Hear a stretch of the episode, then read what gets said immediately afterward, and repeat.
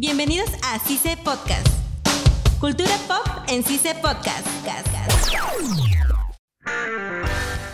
Hola y bienvenidos a CICE Podcast. Mi nombre es Gustavo Romero y me encuentro junto a... Coraima Gómez y Sara Silva. Y en este episodio de Cultura Pop vamos a hablar de... Venom 2.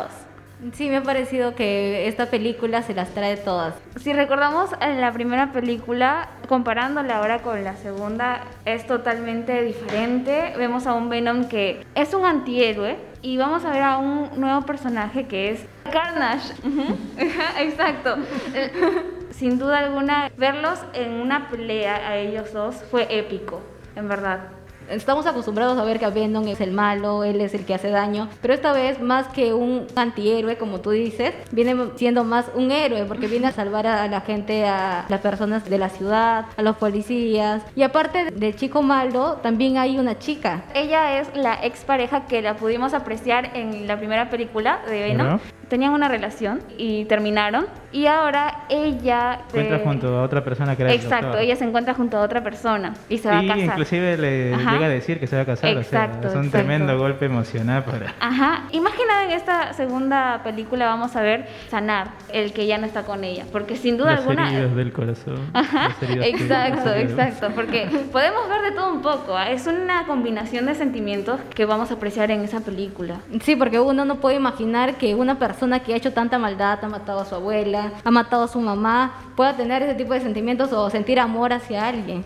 Exacto. Claro que sí. O sea, iniciamos con la película prácticamente con un Venom que lo asistía en todo. Se le caía el celular y estaba en un lugar alto y de repente sale Venom a recogerlo. Eh, exacto. o sea, Venom como que le agarró cariño a la persona con el que él Claro, o sea, lo protegía. Inclusive en un momento de la película le llega a decir, si intento hacerme daño, tú no me lo vas a permitir. Exactamente. Podemos ver ese Venom.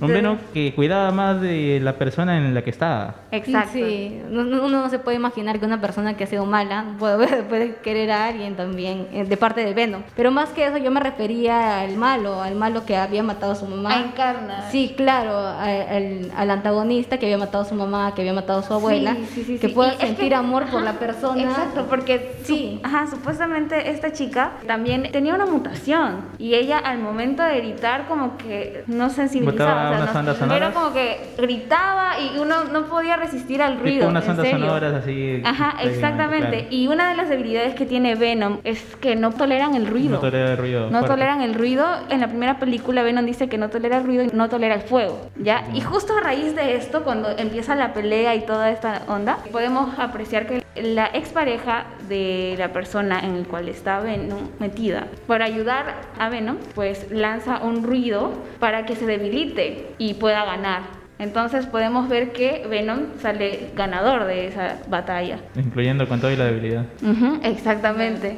Claro, y también podemos ver más en la actuación de los policías. O sea, un policía esta vez se ha presentado como que parte ya del elenco. Porque anteriormente salían los policías como extras, pero había esta vez un policía que sí era parte de... Era parte de la historia. Claro, parte de la historia. Y bueno, eh, ¿cuál ha sido la percepción que han tenido con Ben? ¿Esperaban algo mejor?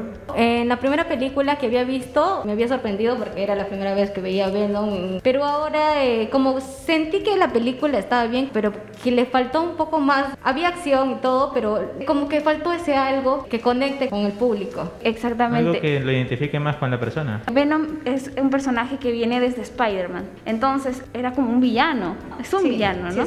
Y, y ahora al formarse estas dos películas vemos que es un antihéroe. Él está defendiendo el bien, matando a las personas que son malas, ladrones. Y el ver estas películas, enlazándolas con Spider-Man, es como que raro, ¿no? Mi infancia fue Spider-Man versus Venom. y, ahora mi, mi juventud porque estamos en la juventud, es, ver a Venom siendo un antihéroe. exactamente. Y hablemos de la escena post-crédito. Al momento de finalizar la escena post-crédito, lo podemos enlazar con la nueva película de Spider-Man que está por salir, ¿me entienden? ¿Cuál es ese spoiler? ¿Spoiler? Y, no voy a spoiler más, pero esa escena post-crédito está, uff, no tienen idea. y yo creo que va a dar mucho que hablar con la nueva película de Spider-Man. Tiene que verla, perdón, pero si no lo han visto no voy a spoilear a nadie. Pero está, muy interesante. Está muy interesante. Nos ha dejado con la gana. Uy, no, no, no. Spider-Man va a dar mucho que hablar.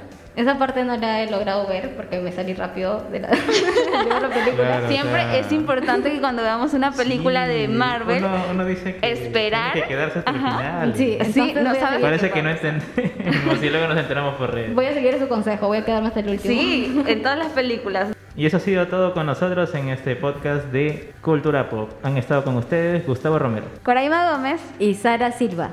Hasta la próxima. Chao. adiós. CICE Podcast. Hasta la próxima. Cultura pop en CICE Podcast. CICE no se hace responsable por las opiniones vertidas en este espacio.